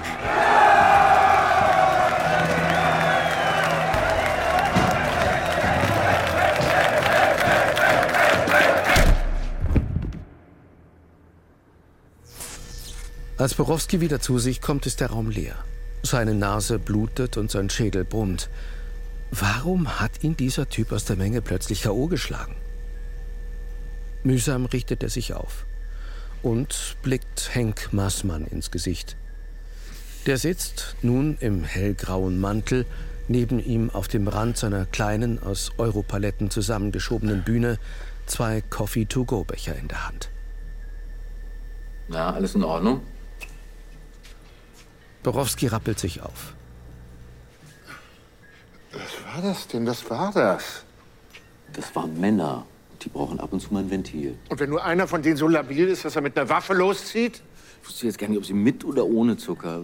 Wie kommen Sie denn darauf? Kennen Sie Mario Lose? Nee. Der war bei Ihnen in einem Workshop. Ja, ich kann mir nicht jeden Namen merken. Aber wie heißen denn Sie eigentlich? Anstelle einer Antwort zückt Borowski sein Handy und zeigt Maßmann ein Bild von Lose. Aha. Haben Sie nicht ernsthaft geglaubt, dass ich Ihnen den Journalisten abnehme, oder? Erinnern Sie sich an ihn? Borowski lässt sich neben Maßmann nieder. Ihm ist immer noch etwas schummerig. Ja, sicher erinnere mich, Mario. Ist ein netter Kerl. So ganz äh, klassische Träume. Er wollte sich erst die Hörner abstoßen und dann wollte er eine Frau fürs Leben finden. Er hatte sogar schon einen Namen für seinen Sohn, der natürlich nie geboren werden wird. Mir kommen die Tränen. So ein schöner Name. Äh, an sich, ich komme gleich drauf. Ähm nee, weg. Er wäre auf jeden Fall ein toller Vater geworden. Aber braucht man dafür nicht auch eine Frau? Nehmen Sie einfach den Sarkasmus weg und dann haben Sie es, Herr Borowski. Die Männer, die in meinen Workshop kommen, die sind alle einsam. Die haben alle Demütigung erfahren, äh, immer wieder und wieder. Ich frage Sie, was ist denn falsch daran, wenn man gemeinsam nach ein wenig Würde sucht? Was ist denn falsch daran, wenn ich ihm diese Würde gebe? Ich sag's mal einfach. Wir sind viele. Und wir werden uns unsere Würde zurückholen. Wiedersehen, Herr Borowski.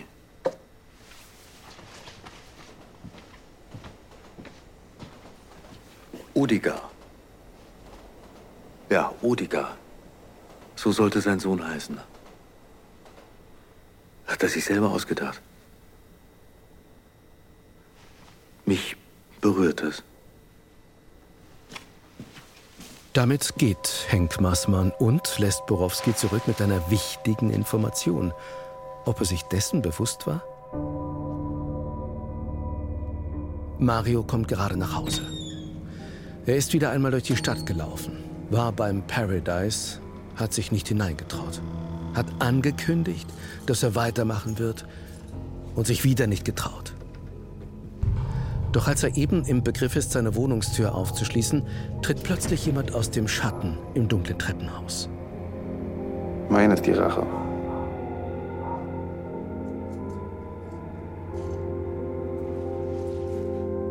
Bist du, bist du Revenge, der, der Adel? Ich finde dich gut. Extrem gut. Mario bittet den Mann in seine Wohnung. Das ist also der Administrator des Darknet-Chats. Ein ganz anderer Typ als er selbst. Kräftig, gut aussehend. Ein Tattoo am Handgelenk. Nicht mal der kommt bei den Weibern an? Und er ist interessiert. Lässt Mario erzählen. Die 14 auf dem Foto, die war von mir.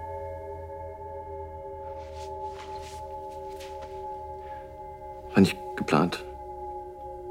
War eine spontane Idee. Ich wusste jetzt gar nicht, was mit der los war im Club.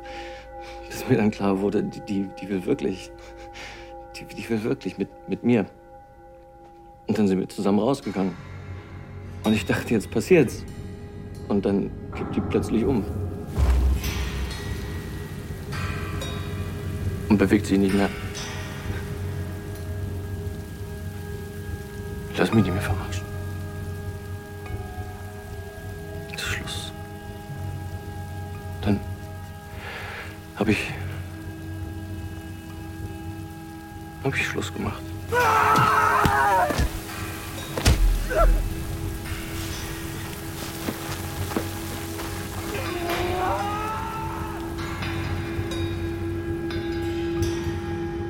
Ich mach weiter, ich habe keine Angst.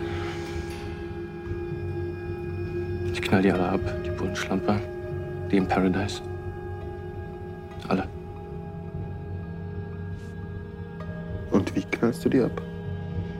Auf diese Frage hat Mario gewartet. Er geht zu seinem Kühlschrank und öffnet ihn.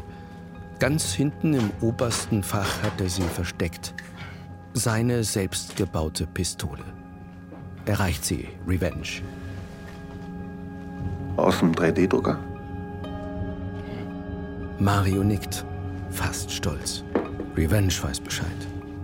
Mario, du bist nicht alleine. Morgen wirst du Teil von einer großen Sache sein. Mehrere Aktionen, zeitgleich. Der nächste Tag bricht an. Für Borowski beginnt er mit einem Gespräch in Schladits Büro. Nachdem er in der Nacht zu Fuß zum Parkhotel und seinem Auto zurückgekehrt ist, musste er feststellen, dass ihm jemand die Scheibe eingeschlagen hat. Jemand? Nein. Das war sicher einer von Massmanns Anhängern von ihm persönlich geschickt. Götze vom Staatsschutz ist alles andere als begeistert, als Borowski berichtet, was vorgefallen ist. Herr Borowski, verdammt nochmal, so geht das nicht. Wovon sprechen Sie? Klaus, was um alles in der Welt wolltest du im Workshop von Henk Wassmann? Ich wollte ihm zuhören und er hat mir viel erzählt. Ich denke, ich werde ihn vorladen. Ich denke, das werden Sie nicht. Ist er Ihr Informant? Oder woher wissen Sie, dass ich bei ihm war? Maßmann ist sauber. Sie kooperieren mit ihm. Und dabei störe ich. Kümmern Sie sich um Ihre Leiche, Kommissar Borowski. Damit haben Sie genug zu tun. Worum kümmern Sie sich? Das lassen Sie mal meine Sorge sein, Liebste. Eine Mitarbeiterin von Frau Reimers wurde von mehreren Männern in einer Tiefgarage vergewaltigt. Wäre es nicht Ihre Aufgabe gewesen, das zu verhindern? Wo genau war da der Staatsschutz? Götze sieht Mila überrascht an. Diese Information scheint neu für ihn zu sein und er wirkt überaus alarmiert. Trugen die Täter Schutzanzüge? Haben Sie neuerdings auch V-Männer unter Vergewaltigern? Es gab bereits zwei Taten nach diesem Muster. Darf ich fragen, wie Sie vorhaben, diese Frauen zu schützen? Sie dürfen annehmen, dass ich Gründe dafür hatte, nach Kiel zu kommen. Also hatten Sie Informationen darüber, dass hier etwas geplant war? Wir waren von einem späteren Zeitpunkt ausgegangen, am Weltfrauentag. Wussten Sie, dass es dabei um eine Vergewaltigung ging? Nein, es hätten auch Anschläge anderer Art sein können. Deshalb war ich kurzzeitig alarmiert, als ich von Ihrem Mordfall hörte. Es gibt aber keine Hinweise, dass Ihr Verdächtiger in diesbezügliche Planungen involviert war. Standen die bisherigen Opfer auf der Liste? Haben Sie das überprüft? Machen Sie Ihren Job, ich mache meinen. Ich wünschte, es wäre so. Mila verlässt den Raum. Sie hat genug. Doch das Gespräch ist ohnehin beendet. Also verabschiedet sich auch Borowski und folgt seiner Kollegin ins gemeinsame Büro. Als er eintritt, steht sie am Fenster und spricht wütend mit sich selbst. Der spürt sich doch nicht mehr, dieser Wichser. Es war so offensichtlich, dass er gar keine Ahnung hat. Und allen ist es völlig egal, ob er was kann oder nicht. Und dieser Mann hat das Sagen. Ich, ich verstehe das einfach nicht. Ist er das gewesen? Was? Warum Sie aus Berlin weg sind?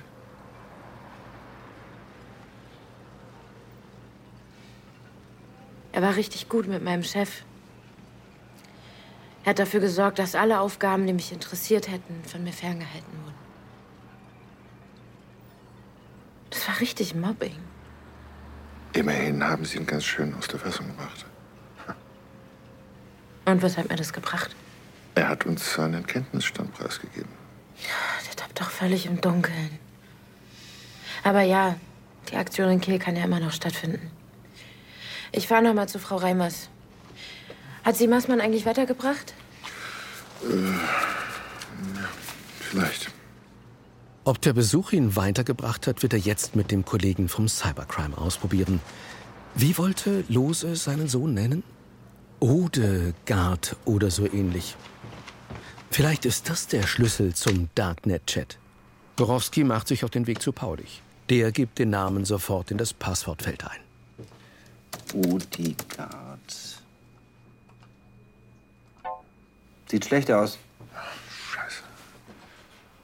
Ähm, versuchen Sie es mal mit I und nur einem A.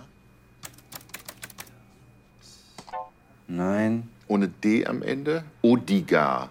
Vielleicht mit einer Jahreszahl. Brauchen wir gar nicht. Wir sind drin. Sie haben den Zugang zum Darknet-Chat geknackt. Massmann hat ihm also wirklich die Schlüsselinformation gegeben.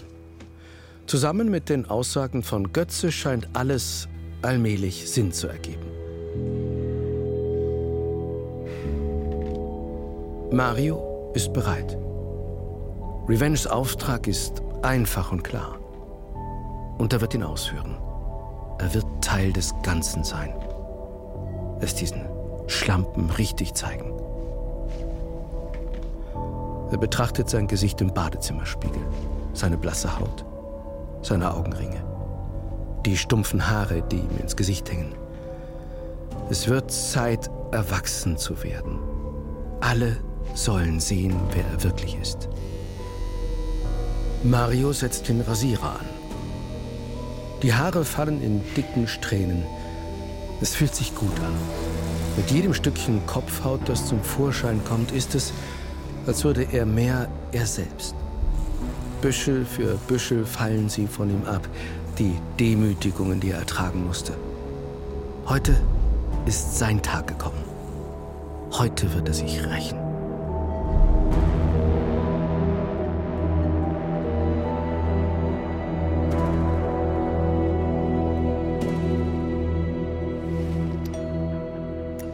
Als Birte Reimers am anderen Ende der Stadt wenig später ihre Haustür öffnet, ist sie zunächst verwirrt. Sie? Darf ich Sie kurz stören, Frau Reimers? Tancho, komm. Reimers Schäferhund gehorcht und trollt sich ins Haus. Hat Frau Tomi inzwischen mit Ihnen gesprochen? Worüber? Kann ich reinkommen? Ähm, ja, bitte. Danke. Im Präsidium arbeiten Paulich und Borowski sich zwischenzeitlich durch den Chat der Frauenhasser. Ja, die fragen nach einem Foto. Triple X Hunter. Das ist Mario Lose. Krasses Foto. Können Sie mal fragen, als Triple X Hunter, welches Foto die meinen? Kann ich. Sofort schickt einer der Chat-Teilnehmer das Bild. Da ist es. Maike. Sie liegt tot am Wasser. Neben ihr die in den Sand getrampelte 14. Das Bild ist mit Blitz fotografiert. Es stammt ohne Zweifel aus der Tatnacht. Danke. Borowski hat genug gesehen. Er macht sich sofort auf den Weg. Birte Reimers hat unterdessen aufmerksam gehört, was Mila ihr berichtet hatte. Und es hat ihre Souveränität ins Wanken gebracht. Nachdenklich steht die Politikerin am Fenster und sieht in den Garten hinaus. Wäre Duschanka nicht meine Mitarbeiterin, dann. Dann wäre sie nicht ausgewählt worden, meinen Sie?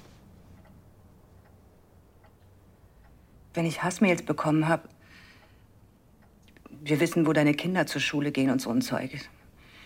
Habe ich immer gedacht, ja. Na und, ich habe ja keine Kinder. Es ist das anderes, ob man sich selbst in Gefahr bringt oder andere. Danke, dass Sie es mir erzählt haben. Mhm. Der Staatsschutz hat Hinweise auf einen geplanten Anschlag in Kiel. Und hält mich für das Ziel? Ich würde Sie jetzt ungern allein lassen. Sie halten mich für gefährdet. Nicht der Staatsschutz, richtig? Und wenn es so wäre, warum sollten Sie mich nicht ernst nehmen? Ausgerechnet Sie. Gut. Wollen Sie einen Kaffee? Gern.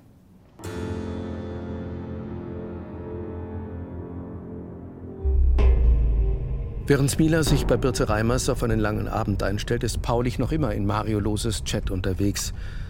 Auf der Suche nach einem Hinweis, irgendwas. Und wenn es auch nur das kleinste Fitzelchen ist, das ihm verrät, was heute Abend geschehen soll. Und dann ist es auf einmal da. Es ist die Frage eines der Chatbesucher, die ihn stutzig macht. Scheiße, Triple X Hunter, bist du das? Darüber der Link zu einer Videodatei. Er öffnet sie. Mario Lose blickt ihm vom Bildschirm entgegen, im weißen Hoodie und mit Glatze. Er spricht in die Kamera. Hey Leute, 8. März, Weltfrauentag, 21 Uhr. Ich werde das Lachen beenden. Das Lachen über uns. Heute im Paradise. Diese Frauen werden nicht mehr lachen. Diese Frauen werden nicht mehr tanzen. Auf unserer Ehre tanzen. Und auch ich werde tot sein, aber das ist nicht schlimm, denn es geht nicht um mich. Ich werde mich opfern, damit die Männer sich ihre verlorene Macht zurückholen können. Paulich springt auf, stürzt raus auf den Flur. Herr Borowski? Die 14 Wörter heißen, wir müssen die Existenz Borowski? unseres Volkes Herr Götze! und eine Zukunft für die weißen Kinder sichern. Sie müssen handeln, und zwar schnell. Paulich informiert Götze und Schladitz und der erreicht Borowski. Herr Klaus, äh, los ist auf dem Weg zum Paradise. Er will ein Massaker anrichten. Roland, das habe ich verstanden. Ich bin schon auf dem Weg zu seiner Wohnung. Kaum hat Borowski aufgelegt, ruft Schladitz auch bei Mila Schein an. Shahin? Ja, schladet Sie, äh, Frau Schein. Äh, hören Sie, Lose ist es. Er ist auf dem Weg zum Paradise. Im Paradise? Ja. Okay, verstehe. Danke. Mila legt auf und wendet sich an Birte Reimers. Der Ort des Anschlags wurde soeben identifiziert. Club Paradise? Ja. Sorry, ich lag falsch. Sie müssen sich nicht entschuldigen. Gleich geht es los. Mario macht noch ein paar Liegestütze. Vorbereitung ist alles. Stärke ist alles. Er muss das durchziehen. Er wird das durchziehen. Wer ist das? Wer stört ihn? Mario steht auf, zögert. Dann geht er zur Tür. Warum, weiß er nicht genau, doch er öffnet. Vicky. Sie steht da, nervös, mit einem Kuchen in der Hand. Hey, ich hoffe, das ist okay, dass ich dich hier einfach so überfalle, aber ich wollte mich entschuldigen. Du siehst ganz anders aus. Ähm, das, was meine Kollegin gesagt hat, weißt du, die spinnt manchmal ein bisschen. Und das, was sie gesagt hat, das, war, das fand ich sehr gemein. Das war auch nicht meine Meinung. Und deswegen habe ich dir einen Kuchen gebacken. Ich weiß ja gar nicht, ob du. Aber magst du Käsekuchen? Sie geht einfach an ihm vorbei zur Küchenzeile, stellt den Kuchen dort ab. Nein, das ist nicht gut. Das. Zu spät. Vickys Blick ist an der Pistole hängen geblieben. Er hat nur eine Möglichkeit. Und daran ist sie jetzt selbst schuld. Mario hastet zu ihr, greift nach der Waffe und zielt damit auf ihre Stirn. Mario, was ist denn los?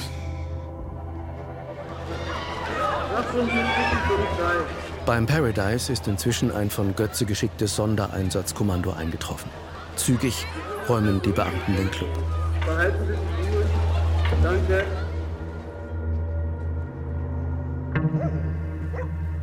Bei Birte Reimers macht Mila sich gerade auf den Weg. Die Sache ist eindeutig, sie wird hier nicht mehr gebraucht. Reimers Schäferhund drängt sich an den beiden Frauen vorbei. Er hebt die Schnauze, als würde er einen Duft einfangen. Bist du denn so unruhig? Na los, ab in den Garten. Ich bringe Sie zum Auto. Okay. Danke, dass Sie gekommen sind. Schon gut. Ich mein's ernst. Damals an der Uni, da war ich umzingelt von hysterischen Mädchen, die mir erklären wollten, was es bedeutet, eine Frau zu sein. Und ich habe immer nur gedacht, was ist euer Problem? Ich meine, es gibt ja auch jede Menge nette Männer. Bis ich irgendwann verstanden habe, dass sie recht haben könnten. Hat ein bisschen gedauert bei mir.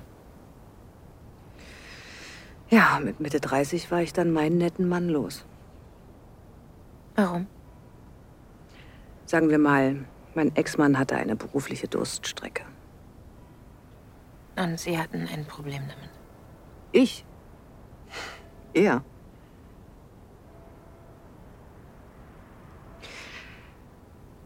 Machen Sie es gut. Sie auch.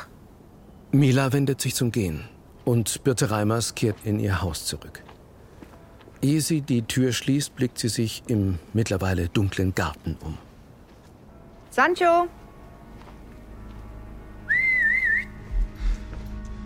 Mario packt inzwischen seine Sachen, zieht die Armeeweste an, die er sich extra besorgt hat, befestigt die mobile Kamera an der Brusttasche. Aber wo ist das Kabel? Es muss irgendwo hier sein. Und das Töschen mit der Pille. Er ist außer sich. Vicky bringt alles durcheinander. Schon wieder. Warum tut sie das? Sitzt da in der Ecke und guckt ihn an wie ein Reh. Na toll. Aber er durchschaut sie. Er durchschaut sie alle. Ma- Mario, wenn ich heute eine Stunde früher gekommen wäre. Wenn ich. Wenn ich die Waffe gar nicht gesehen hätte. Weißt du, das letzte Mal noch, als ich hier war, da, als die Polizei kam, da wollte ich dich. Mann, halt dein Maul!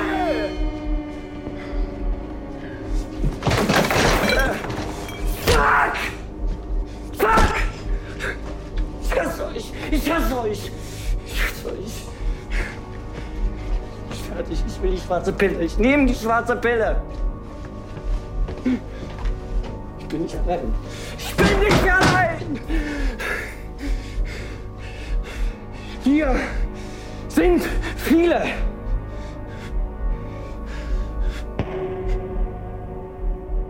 Tust mir leid. Ach ja? Er zeigt ihr, wie leid er ihr tun muss. Mario holt aus und versetzt Vicky einen Schlag. Reglos bleibt sie am Boden liegen. Gut, dann kann er jetzt endlich los. Er nimmt seine Waffe und verlässt die Wohnung. Borowski ist gerade vor Marios Wohnhaus angekommen, als der hinaustritt. Lose zögert nicht, zieht sich nicht einmal richtig um, sondern richtet die Waffe auf die erste Passantin, die seinen Weg kreuzt. Hallo? Borowski zieht die Dienstwaffe, richtet sie auf Mario. Waffe fallen lassen! Der schießt, doch verfehlt ihn auf diese Entfernung. Borowski streckt ihn mit einem Knieschuss nieder. Er rennt zu ihm und tritt die Waffe beiseite. Dagegen. Dann sieht Borowski nach der Frau. Sie rührt sich nicht mehr. Was für Scheiße, du Idiot. Birte Reimers ist in ihrem Garten derweil auf der Suche nach Sancho.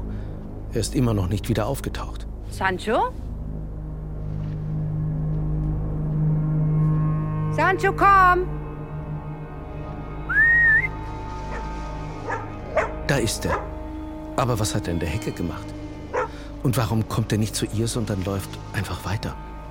Reimers sieht zur Hecke. Plötzlich, aber ohne Hass, tritt der Mann im weißen Schutzanzug daraus hervor. Er hat lange genug gewartet, nun ist der Zeitpunkt gekommen. Und Birte Reimers läuft. Sie läuft auf ihre offenstehende Terrassentür zu, schließt sie mit zitternden Händen. Gerade noch rechtzeitig. Der Mann hat sie erreicht. Da stehen sie, nur durch das dünne Glas getrennt.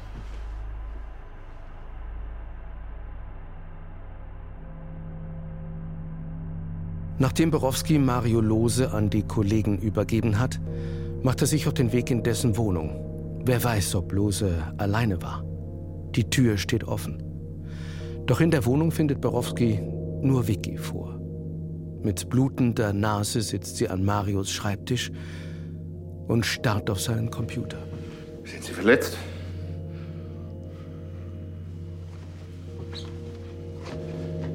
Sie sind Vicky.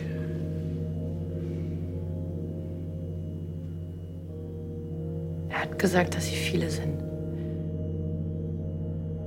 Mila sitzt in ihrem Auto und starrt nachdenklich vor sich hin.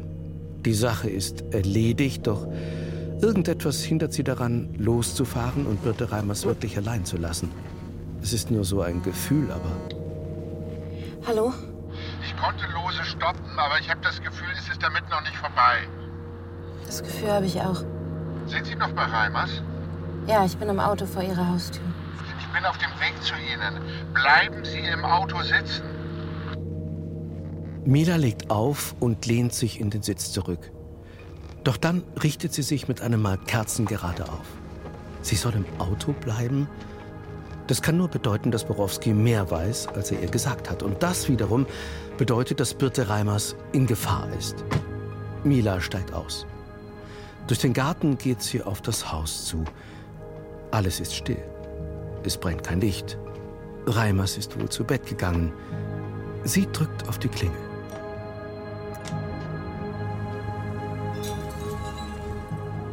War da was? Es klang wie zersplitterndes Glas. Mila geht durch den Garten zur Terrassentür, entsichert ihre Dienstpistole.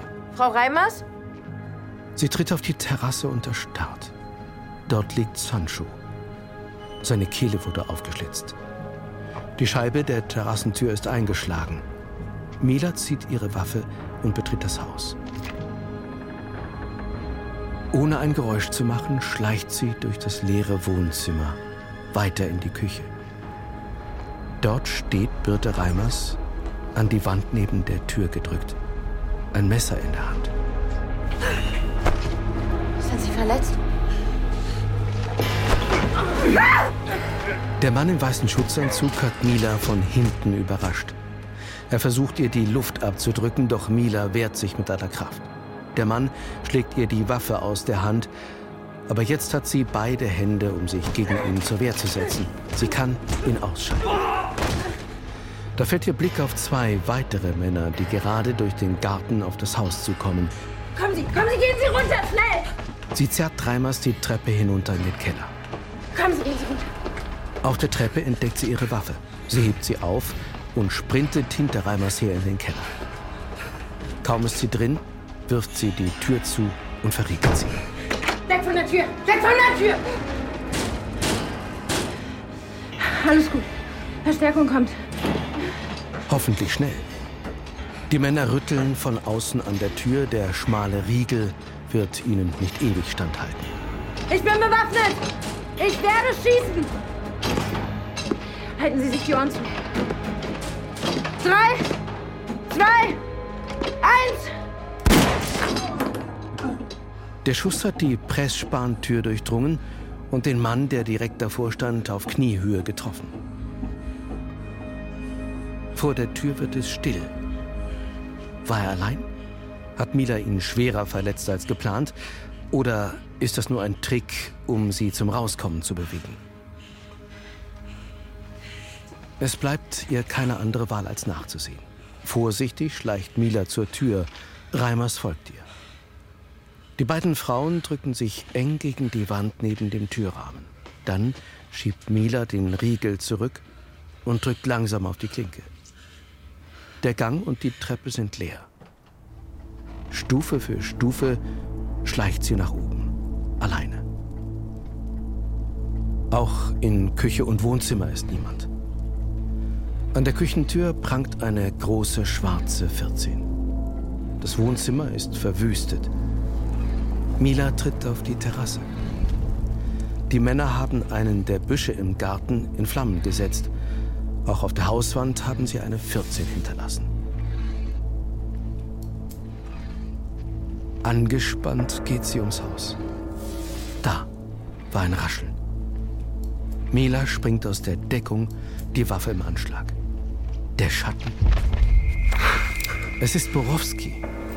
Auch die Kollegen von der Einsatzpolizei sind schon da. Oh, Mila. Sorry. Is it okay? Ja. Fassungslos tritt nun auch Birte Reimers in ihr Wohnzimmer. Beim Anblick ihres toten Hundes auf der Terrasse verlässt sie alle Kraft. Sie lässt sich auf einen der umgekippten Sessel sinken. Ihr Blick geht ins Leere. Besorgt sieht Borowski zu ihr hin. Frau Reimers? Ist unverletzt. Haben Sie die Männer gefasst? Welche Männer? Wir haben niemanden gesehen.